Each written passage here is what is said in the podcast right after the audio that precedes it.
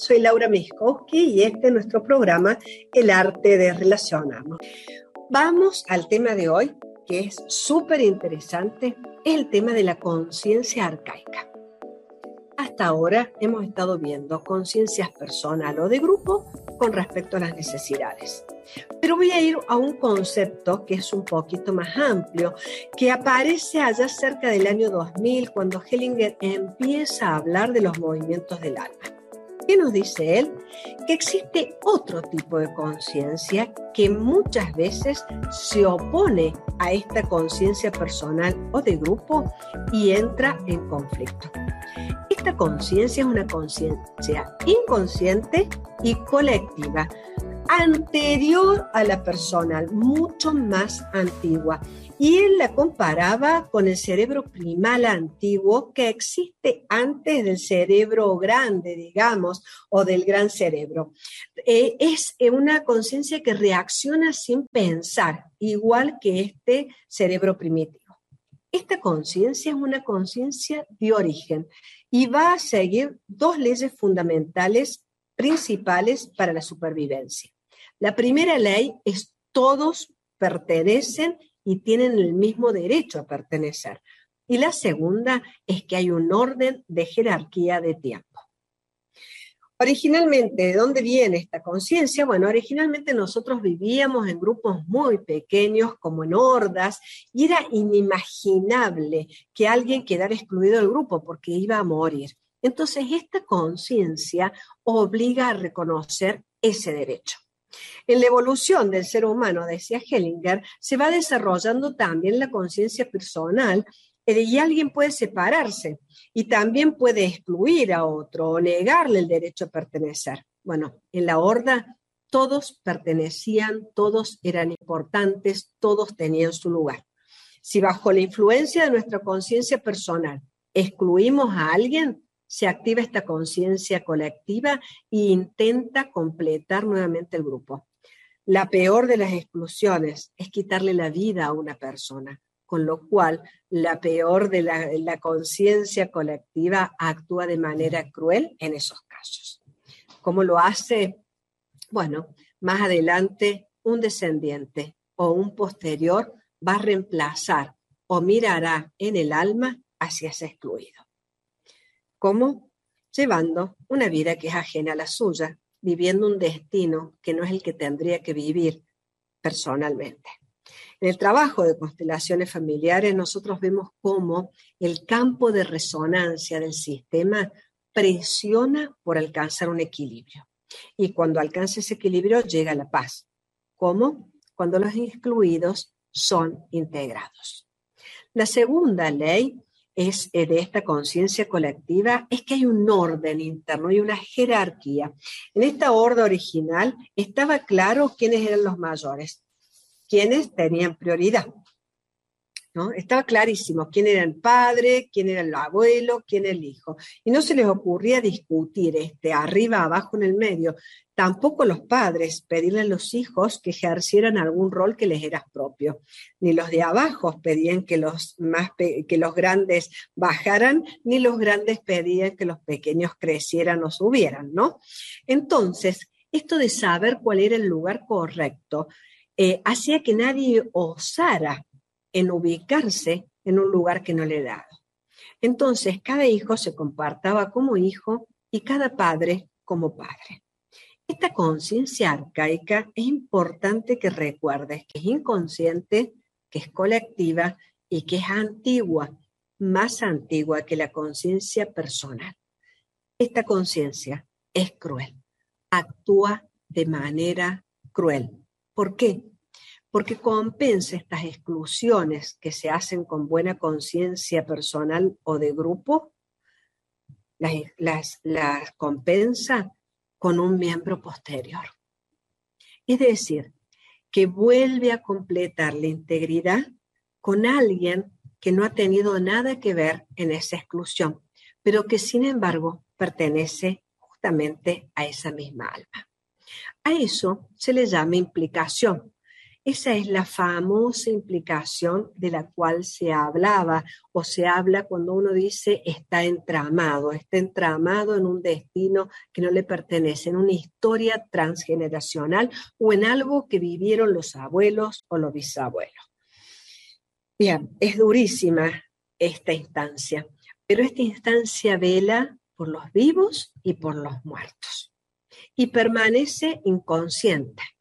No es de efecto personal, es de origen colectivo. Tiene que ver con el alma humana, podría decirse, y con respecto a las tres necesidades, vemos que cumple la vinculación porque restablece la totalidad, respeta el orden de la pertenencia para todos, pero con respecto a la compensación es cruel, ¿Por qué? Porque sacrifica un posterior para restablecer este orden. Por ejemplo, una persona puede estar viviendo un destino que no tiene que ver con él, que no le es propio, que tiene que ver con este inconsciente, con esta conciencia inconsciente, ¿no? Eh, esto es la implicación, siempre hablando del contexto de las constelaciones, estoy en ese contexto, ¿no? Por ejemplo, si en generaciones anteriores, con buena conciencia, personal o de grupo, alguien tomó la vida de otro, puede que yo ahora, que no tengo nada que ver, esté en un movimiento que tenga que ver con una esquizofrenia o con un ataque de pánico, o llevar un destino difícil que no es el mío. Puede ser que esta conciencia arcaica restablezca esto de que todos pertenecen una, dos o tres generaciones posteriores si alguien, por ejemplo, se quitó la vida en un accidente a otra persona, quizás yo ahora puedo verme implicado en accidentes. Todo lo que es, una repetición en la vida, muchas veces tiene que ver con esta conciencia arcaica. Estafas, jugadores, pérdidas de dinero, todo lo que se repite. Esta conciencia arcaica tiende a compensar y a reparar lo que otras líneas transgeneracionales con buena conciencia personal hicieron.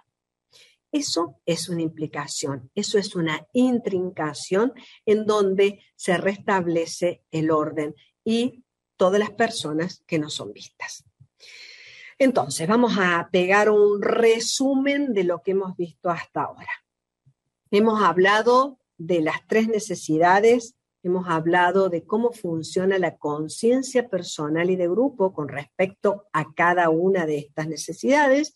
Hemos hablado también hoy de esta conciencia arcaica que es tan importante para todo lo que es transgeneracional, que se asegura que todos estén. Y estas conciencias, la personal, la de grupo, la arcaica, forman justamente los campos de memoria en este concepto de Rupert Sheldrake de campos morfogenéticos. Hellinger dice que son campos de conciencia espiritual, que son campos de creencias que repiten la información. Son campos cerrados que tienden a perpetuar la información hasta que alguien, a través de ese conflicto, logra mirar y se logra poner en marcha los tres órdenes del amor. Ya te los voy a resumir un poquito más adelante. Porque aquí es donde Hellinger comienza a hablar de una conciencia que él llama la conciencia del espíritu, que es totalmente distinta a mi conciencia personal de grupo o arcaica, ¿no? Porque en el campo de la conciencia del espíritu, nada se repite, siempre es todo nuevo, porque el espíritu siempre es creador. La conciencia del espíritu, dice Bergelinger, siempre está en movimiento y es la instancia que posibilita liberar los conflictos que con muy buena conciencia personal, de grupo o arcaica, estamos implicados, estamos intrincados. Entonces, ¿qué hace la conciencia del espíritu? Supera, libera, une lo que estaba separado, está libre de emociones, trasciende las otras conciencias que son campos restringidos de memoria y esta conciencia del espíritu siempre está en un movimiento superador. ¿Supera qué? La idea de buenos y malos y respeta justamente los tres órdenes del amor.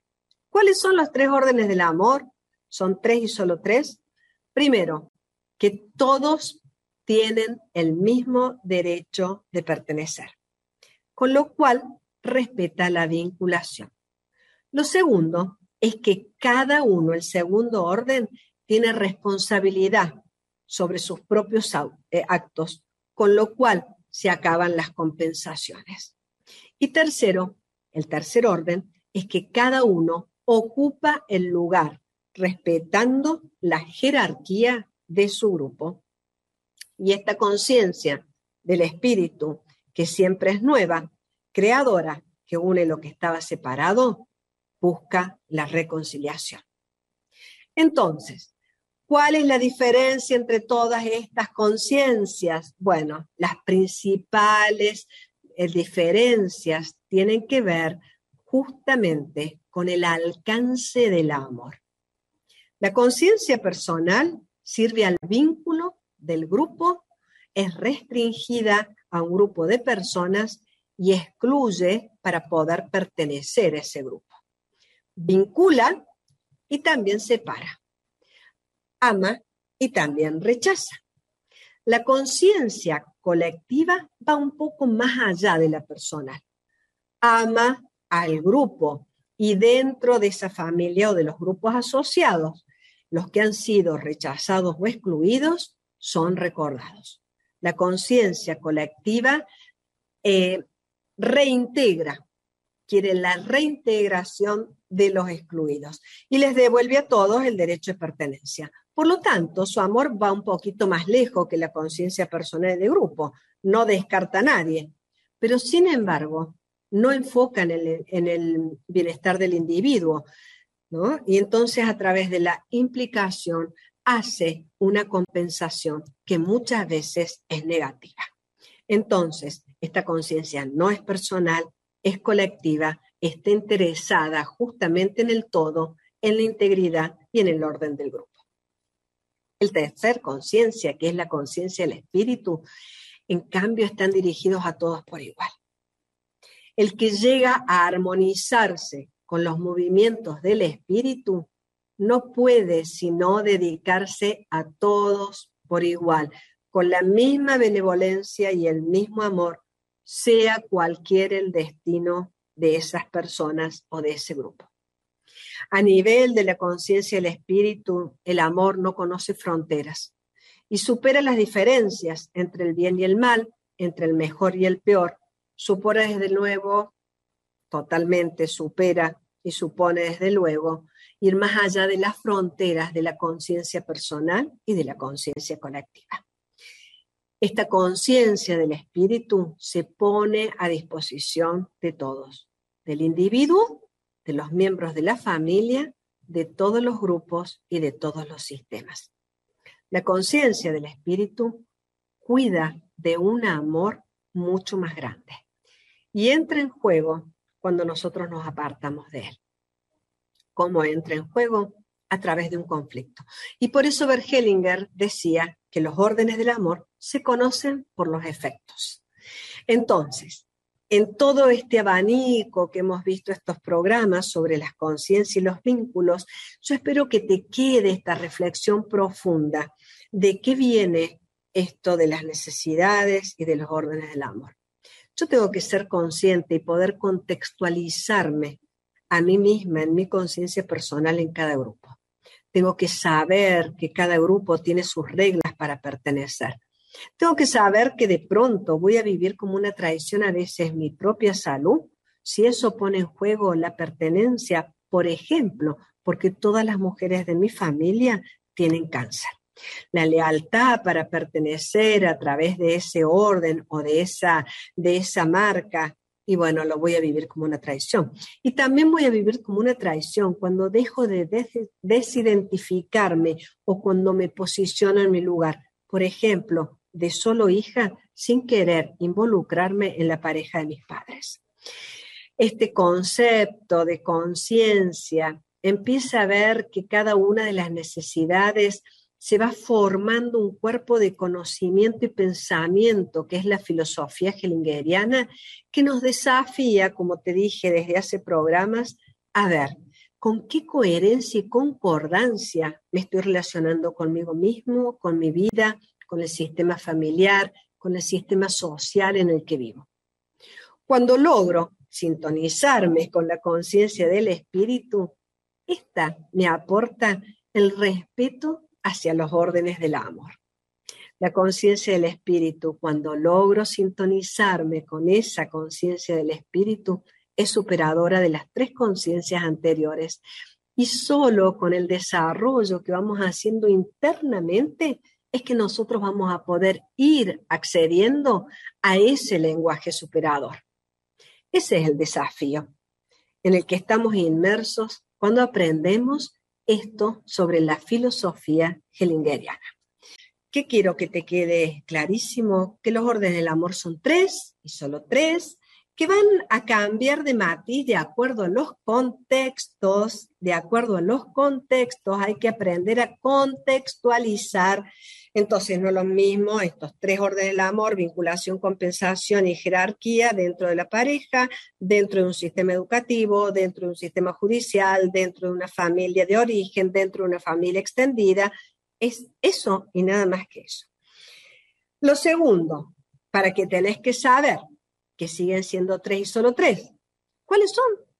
La necesidad de estar vinculadas, todos tienen el mismo derecho a pertenecer, el segundo, no le puedo, el primero, perdón, es que no le puedo quitar la eh, pertenencia a nadie. Eso tiene una consecuencia en mí y en el grupo. El segundo orden, compensación, intercambio, tengo que tener en cuenta los límites que el intercambio tiene. Es muy significativo a fin de mantener la relación desequilibrada, como digo yo, andando. Es como que hay que tener una deuda para que esta relación siempre esté caminando. Cuando no hay deuda, tablas, no hay relación. Y es importante que cada uno se haga cargo de la responsabilidad que tiene, de las consecuencias de sus actos y ver qué se puede reparar cuando de pronto yo dañé a otro o pedir la reparación adecuada cuando otro me haya dañado a mí. Es importantísimo y quizá en programas eh, posteriores vaya a ser todo el tema de compensación. Es larguísimo, es riquísimo y es muy, muy valioso. Prometo. Y en cuanto al tercer orden, que es el respeto de la jerarquía, quiere decir cada uno en su lugar. Cada uno en su lugar es saber, como un GPS, dónde estoy. Cuando soy hija, cuando soy madre, cuando soy amiga, cuando, bueno, ubicarte ubicarte y ubicarte. Los órdenes del amor nacen de entender estas necesidades, de cómo funciona la conciencia en los vínculos con respecto a necesidades y de saber que cada uno de nosotros va a actuar desde su conciencia personal. Esa es la que hay que ir ampliando. ¿Ampliando para qué? Para entender que todos podemos pertenecer a la manada, y tiene que ampliarse para observar nuestros intercambios, para ver desde qué lugar estamos intercambiando, para salirnos de compensaciones, para a veces poder renunciar a lugares que no son los nuestros, cuando yo quiero cambiar a mamá, a papá, cuando quiero acompañar en el destino de otro, encontrar el orden en el alma. Es un constante GPS ubicándome en cada lugar, en cada relación. Los órdenes del amor son flexibles en el hecho de que me ayudan cada vez más en las relaciones con el otro. Es un entrenamiento de estar conscientemente vinculándome de la manera adecuada y viendo cuál es la compensación y que mis compensaciones me lleven a más vida, a mi lugar y a lo más grande. Lo importante es esta idea que quiero que te quede, como que cada uno de nosotros puede ir ampliando los límites de su conciencia y creo que es el gran desafío que nos pide la evolución humana en este momento. que podamos ampliar nuestros límites de conciencia y poder estar fluyendo con el mismo aire de la vida y en el fluir todos juntos. Para cerrar, voy a leerte, tengo varias cosas para leerte, porque con esto que de, de la guerra que está dándose en este instante, que calculo que todos estamos, por lo menos yo te cuento, estoy absolutamente mirando eso con, con pena. Bueno, agarré saqué este libro que lo tengo desde hace muchísimos, muchísimos años, después del conflicto La Paz. Les recomiendo a la gente que lo quiera leer, miren, en este libro, que es una segunda edición, creo, del año 2006, aquí ya Hellinger hablaba de Rupert Sheldrake. Hay gente que cree que es nuevito, no, vuelvo a decirlo. 2004 hablaba de Rupert Sheldrake, aquí hablaba del concepto de mente extendida y del concepto de campo. Y hay un, hay un texto de Hellinger que dice, todas las tragedias, en la página 80 de este libro, todas las tragedias en contra de la conciencia colectiva comienzan a partir de una buena conciencia personal. La tranquilidad de la conciencia de los héroes trágicos los llevará a hundirse en su propia destrucción. La conciencia colectiva actúa con mayor intensidad que la conciencia individual. Por esta razón, si el supuesto héroe se retira humildemente por ser más pequeño que lo otro y logra resistirse a su buena conciencia, evitará el riesgo de quedar involucrado en una tragedia.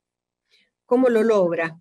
Si cuando actúa, en lugar de seguir a su propia conciencia, esta persona tiene en cuenta aquello que es posible y adecuado para la conciencia colectiva.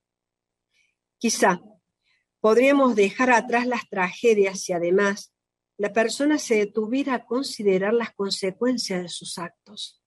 Si se preguntara objetivamente, ¿qué ocurriría si me comporto de esta forma? Y si en lugar de esto hago aquello. Orden y plenitud.